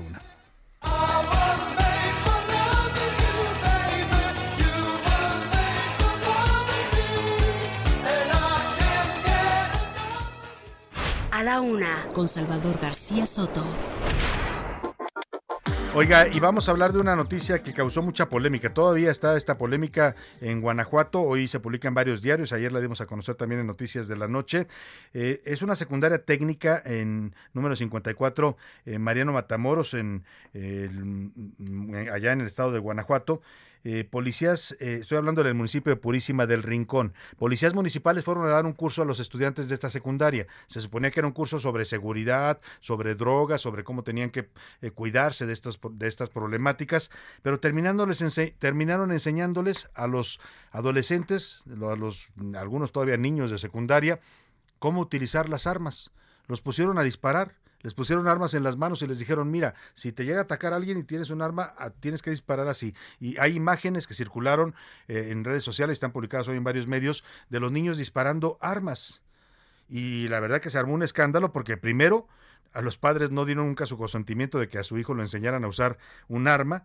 Y segundo, pues el curso se suponía que no era para eso, se suponía que era una práctica para prevención del delito y las adicciones. Esto pasó el, el 7 de julio pasado y Gabriela Montejano, nuestro corresponsal, nos cuenta porque las imágenes han provocado una tremenda polémica. Ya hasta el gobernador del estado, Diego Sinue, se deslindó, el alcalde también, y se abrió una investigación para ver a quién, a qué genio se le ocurrió esto de que habría que enseñar a tirar armas a los niños.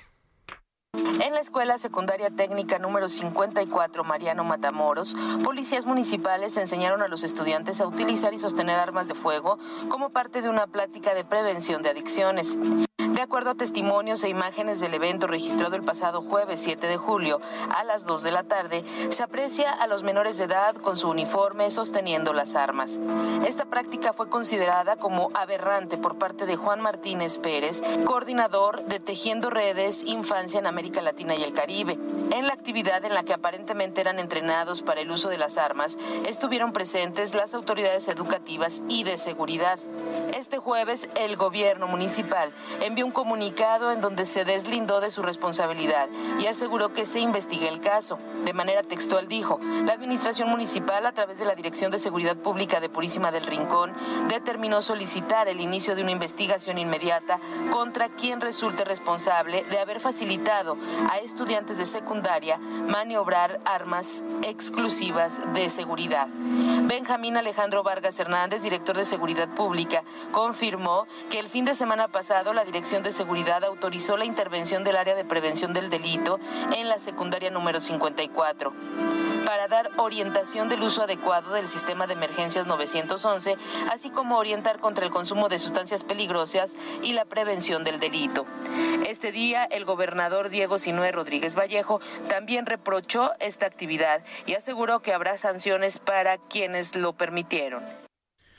Bueno, pues ahí está lo que nos cuenta nuestra corresponsal allá en Guanajuato, Gabriela Montejano. Hay polémica, por supuesto, los padres de familia se han quejado, eh, hay cuestionamientos ya incluso a nivel nacional por la Red eh, de Derechos de la Infancia, Redim, que ha cuestionado pues este tipo de enseñanzas a los alumnos de secundaria. Pero para hablar del tema hago contacto y le agradezco mucho que nos tome la llamada con el presidente municipal de Purísima del Rincón, Guanajuato, Roberto García Urbano. ¿Cómo está, alcalde? Muy buenas tardes, qué gusto saludarlo.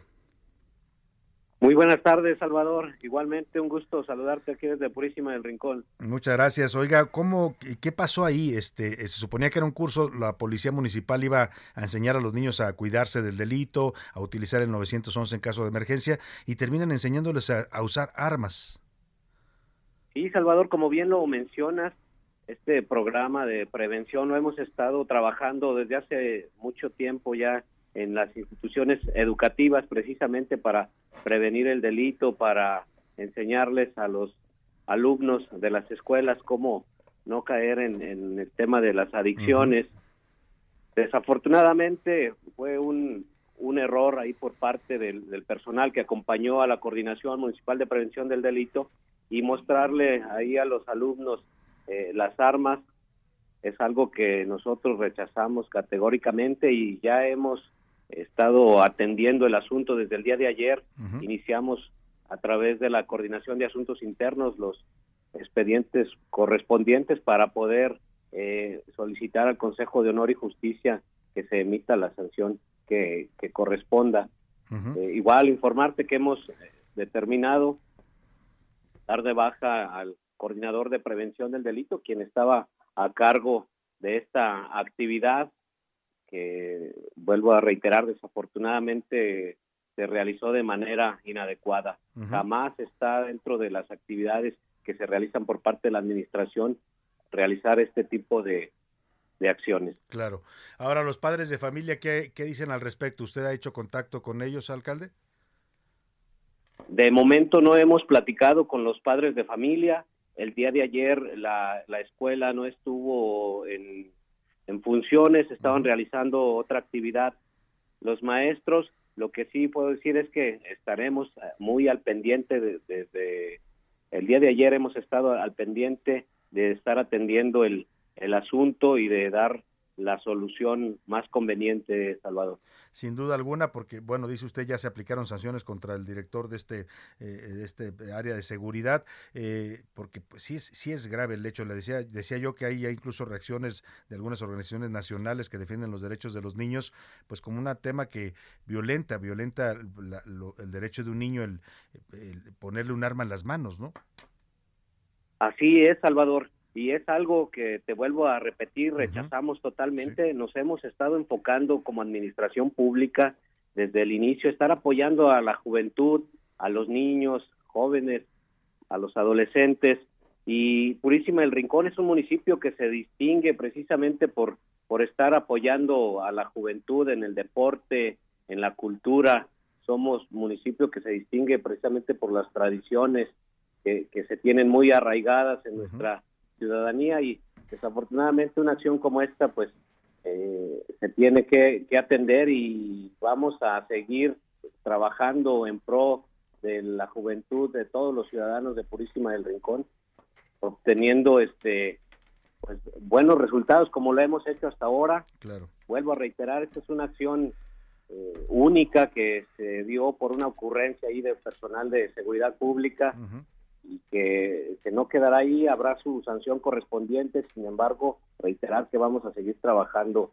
para prevenir adicciones, para prevenir la violencia y la delincuencia en el municipio claro. de Sin duda, el programa en, en, de origen está muy bien, el, el, llevarles a los niños información para que no se acerquen a las drogas, para que sepan también cómo actuar en caso de una emergencia, para cuidarse también del delito, pero ya lo otro pues sí rebasó, como dice usted, todos los límites, qué bueno que nos dice que ya tomaron medidas y que se va a vigilar que no se repita esta situación. Le agradezco mucho, alcalde Roberto García Urbano, presidente municipal de Purísima del Rincón, Guanajuato. Le mandamos un saludo hasta allá. Muchas gracias, Salvador. Igualmente un saludo desde Purísima del Rincón. Muchas gracias. Ahí está el alcalde que, bueno, pues tomó medidas inmediatas. Dice ya fue destituido uno de los mandos que participaron o que tomaron esta decisión. Pues qué ocurrencia, oiga, ¿no? Digo, o sea, sí está la violencia muy, des, muy fuerte en Guanajuato, ¿no? En buena parte de la República también, pero imagínese usted, pues vamos a enseñarles a los niños a tirar por si les sale un delincuente. Qué terrible, ¿no? Si ya para decir que un adulto porte armas hay todo un debate, Imagínese usted darle un arma a un niño, que fue lo que hicieron estos policías, se las pusieron en las manos y le dijeron, mira, tienes que accionar así, tienes que, no sé si hubo disparos, pero se ven las fotografías que los niños tienen el arma en la mano y están apuntando, porque los policías les están enseñando cómo accionar el arma. Terrible, terrible lo que pasó. Allí en Purísima, el gobernador Diego Sinoé también se desmarcó, dijo, yo no tengo nada que ver con eso, vamos a, a pedir que se investigue que se sancione al personal que tomó este tipo de decisiones totalmente inapropiadas. Hay reacciones, ya le decía, incluso ya de organizaciones a nivel nacional que defienden los derechos de la infancia, dicen que esto es algo totalmente inapropiado, totalmente dañino para los menores de edad. Enseñarle a un niño que la solución a la violencia es un arma, pues eso equivale pues a formar un ciudadano que el día de mañana pues va a terminar también convertido en un eh, ser eh, pues que no respete la vida de otros no eso es lo que están eh, lo que hicieron estos policías allá en Purísima del Rincón Guanajuato. Vámonos a los deportes que Oscar Mota que anda espléndido con los boletos ya ya se están yendo los boletos apúrese a marcar 55 18 41 51 99 tres pases dobles para ver Pumas Necaxa lo único que nos tiene que decir Pumas Necaxa el próximo domingo 12 del día en Ciudad Universitaria lo único que nos tiene que decir es cuál fue el último resultado de los partidos, los partidos que ha jugado el equipo de Pumas. Vámonos al deporte.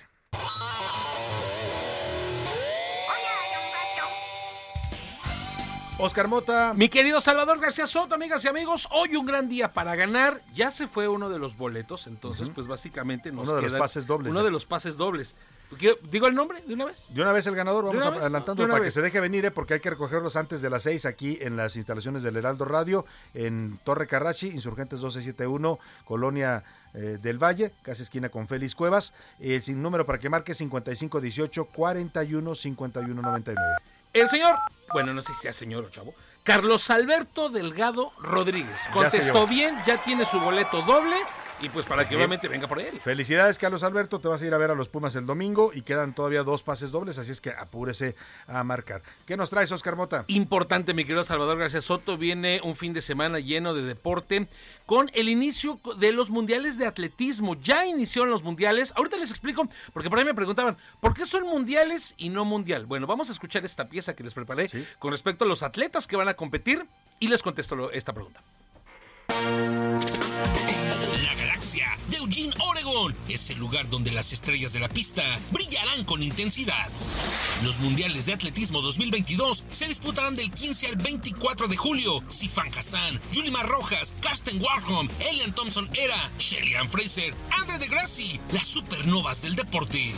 México será representado por 25 figuras interestelares que buscarán una gran explosión de energía. Ellos son Laura Galván en 5 y 1500 metros, Alma Delia Cortés 1500 metros, Mariela Real en 800, Paola Morán 400 metros, Alegna González y Valeria Ortuño en marcha 20 kilómetros, Alejandra Ortega, Aura Morales y Nadia González en marcha 35 kilómetros. Andrés Olivas, Julio César Salazar y Jesús Osvaldo Calderón en marcha 20 kilómetros, Ricardo Ortiz, Ever Palma y José Luis Doctor marcha 35 kilómetros, Citlali Moscoso, Risper Gesabga, Darío Castro y Patricio Castillo en maratón, Tonatiu López 800 metros, Edgar Rivera, salto de altura, Antonio Avilés 400 metros, Puciel Muñoz, impulso de bala, Diego del Real, lanzamiento de martillo y David Carreón en jabalina. 25 sueños, 25 esfuerzos, 25 oportunidades para gritar ¡Viva México! en los Mundiales de Atletismo de Eugene 2022. Oscar Mota Aldrete. Ahí está, por supuesto, pues bueno, básicamente son mundiales porque son varias pruebas, ¿no? Son varias pruebas finales. Eh, ya iniciaron las competencias de algunos mexicanos, entre ellos Diego del Real, querido Salvador, amigos. Ya iniciaron competencias de algunos mexicanos. Diego del Real, el lanzamiento de martillo, lamentablemente no pudo calificar a la ronda final, quedó en el lugar 16 de poco más de 20 competidores. Edgar Rivera en salto de longitud quedó en cuarto. Él sí, eh, en salto de altura, perdón, él sí va calificar, calificó obviamente a la siguiente ronda. Y Laura Galván estará en su primer hit eliminatorio aproximadamente a las 8 de la noche en la prueba de los 1500. Así que obviamente todo el éxito para estos mexicanos y verdaderamente los, el espectáculo que son los mundiales de atletismo, pues bueno, todas las estrellas que vimos en los últimos Juegos Olímpicos, querido Salvador, son los que están aquí y obviamente es un previo, le llaman inclusive los minijuegos olímpicos porque hay que recordar que París 2024 también pues ya está como que muy cerca, ¿no? A, dos años y obviamente estarán todos los grandes estrellas. Algo que también quería platicarte bien importante, se están celebrando también a la par los llamados World Games. ¿Qué son los World Games? Bueno, es una eh, serie de juegos también obviamente que, que tienen varios deportes desde 1981. Algunos de estos deportes llamados eh, quizá un tanto alternativos que no compiten en los Juegos Olímpicos, pero son deportes federados, son deportes que son practicados por millones, millones de personas alrededor del mundo y es por ello que se les dedica este espacio para obviamente también fomentar su práctica. Y entre ellos, pues bueno, está el flag football o conocido aquí en México como el tocho bandera. Y bueno, la selección femenil mexicana, verdaderamente una planadora, ganó la medalla de oro, ganando sus seis partidos y derrotando en la gran final al gran favorito y superpotencia de este deporte, como es la selección de los Estados Unidos. Por cierto, el año pasado en los mundiales de, flag football, la selección de Estados Unidos le ganó a la mexicana en femenil, entonces se cobran, se cobran obviamente esta, esta afrenta deportiva y además con miras a que en los Juegos Olímpicos del 2028 que será en Los Ángeles, seguramente mi querido Salvador, porque están em- empujando también muy duro la, la NFL con esto, pueda ser uno de los deportes que se incluya en la selección varonil, obtuvo el, eh, la medalla de bronce. Y finalmente, también tema importante para finalizar, bueno, viene un fin de semana, jornada 3 de la Liga MX, ya escuchamos por supuesto el, el tema con el Pumas Necaxa. Ya se fueron, ya se fue otro boleto más. Jorge Luis Zul Blanco, tienes tus boletos para ver el partido de Pumas contra Necaxa el día domingo. Y también hay interesante un partido, un Cruz Azul Atlas. Entonces viene una jornada interesante, quiero saludar. Vamos a ver si ya hay más ganadores. Si no, en un momento más le dimos los nombres para que se venga a Jorge Luis, que ya ganó su pase doble. Es el primero, ¿verdad? Carlos Alberto Delgado el primero y Jorge Luis Zul Ah, ya hay el un segundo. segundo. Ya nada más falta Ambos, pues vénganse, vénganse aquí a recoger sus boletos antes de las 6 de la tarde. Es importante, ¿eh? porque después de las 6 de la tarde ya no va a haber quién, quién se los eh, entregue. Así es que, pues, eh, déjese venir, como dicen Sí, por ahí, eh, que aquí lo están esperando. vamos con una buena delantera, Déjese venir, que aquí lo estamos esperando con su pase doble para irse a ver Pumas Necaxa el próximo domingo. Gracias, Oscar Mota. Hoy un gran día para ganar. Vámonos a otros temas importantes. A la una, con Salvador García Soto. Oiga, y ahora con la pandemia aprendimos muchas cosas, ¿no? Aprendimos a cuidarnos, aprendimos a cuidar más nuestra salud, ¿no? A comer mejor, a, eh, a saber que eh, tener una vida saludable nos puede defender de, un, de nuevos virus, de nuevas eh, bacterias, de nuevas pandemias, porque además todo el mundo dice que esto va a continuar, ¿no? Que ya la humanidad va hacia una ruta donde vamos a seguir teniendo cada vez nuevas enfermedades y nuevas pandemias.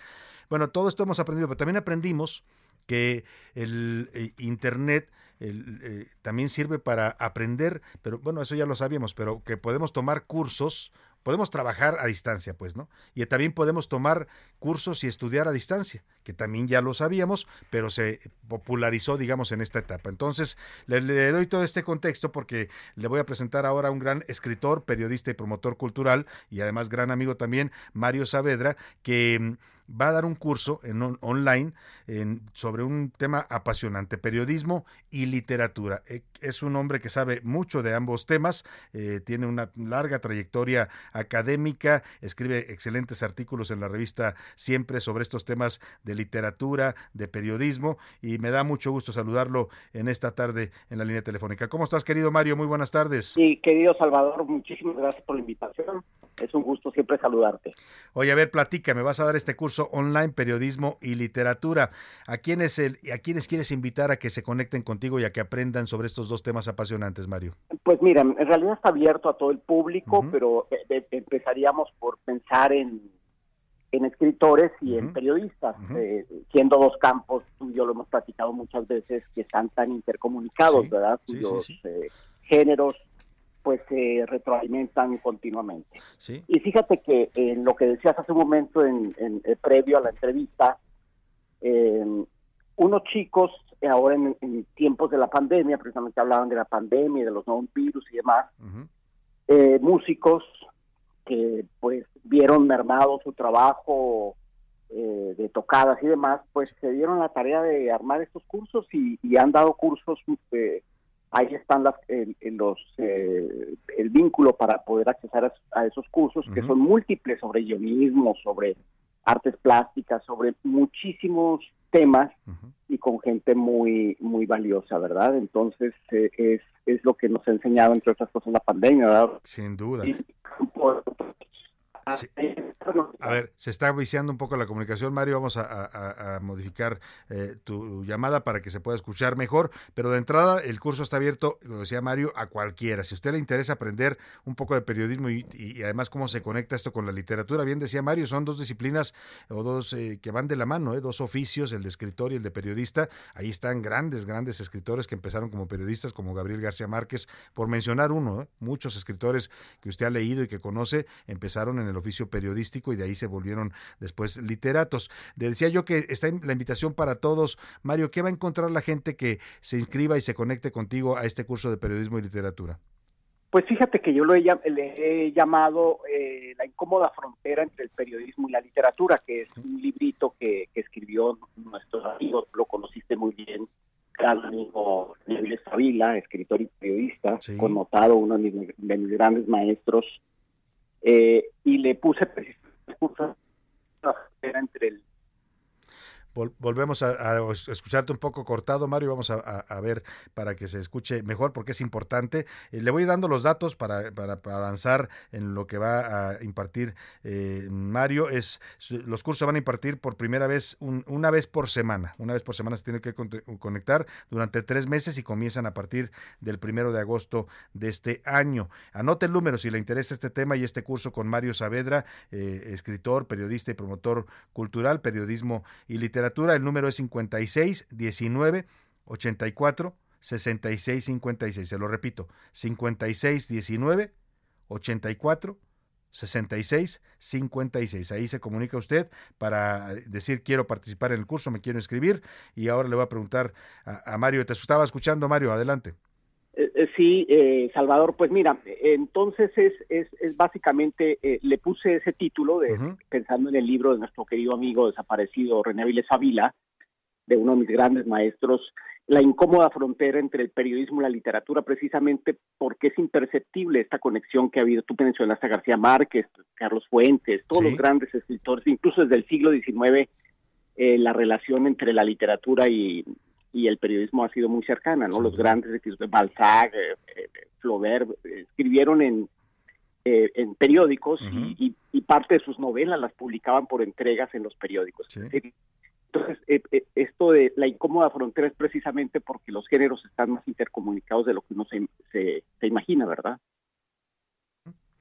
Pues interesantísimo, la verdad el tema es apasionante. Ya nada más oír periodismo y literatura, Mario, la verdad es que es, eh, eh, jala la atención y creo que además con alguien como tú que conoce ah, eh, a fondo ambos campos, sin duda va, a ser un curso extraordinario. Ya daba yo el número, lo voy a repetir, Mario, para la gente que quiera contactarte y, e inscribirse. Y ahora me dices tú cuánto va a costar el curso. El número es 56 19 84 66 56. Son tres meses de curso, una vez por semana a partir del primero de agosto. ¿Es así? Eh, sí, eh, querido Salvador, fíjate que los datos del costo no los tengo yo, Ajá. porque en realidad me invitaron unos muchachos, Ah, decía yo, no sé si alcanzó a, a- a- Sí, sí, si sí. alcanzó a Sí, se eso, escuchó. Ujú. de unos jóvenes que han ab- abierto estos cursos y que han tenido mucho éxito, ¿verdad? Entonces yo Claro. mismo no sabría decir cuánto cuestan, pero ahí les van a Ahí les les van a dar toda la información. Exactamente, yo creo que es, eh, tú, tú lo decías, ya es un terreno apasionante eh, hablar de, de periodismo y literatura y de los géneros eh, tan in- intercomunicados Pues entre sí.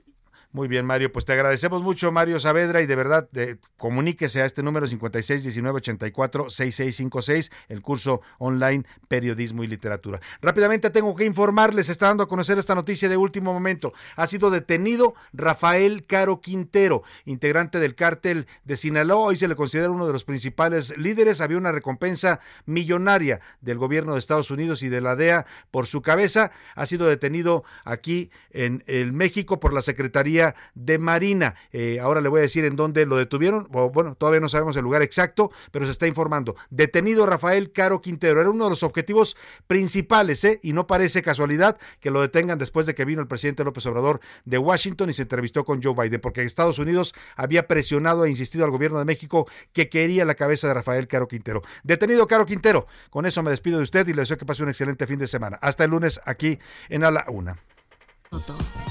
Un encuentro del diario que piensa joven con el análisis y la crítica. A la una con Salvador García Soto. De lunes a viernes de 1 a 3 de la tarde.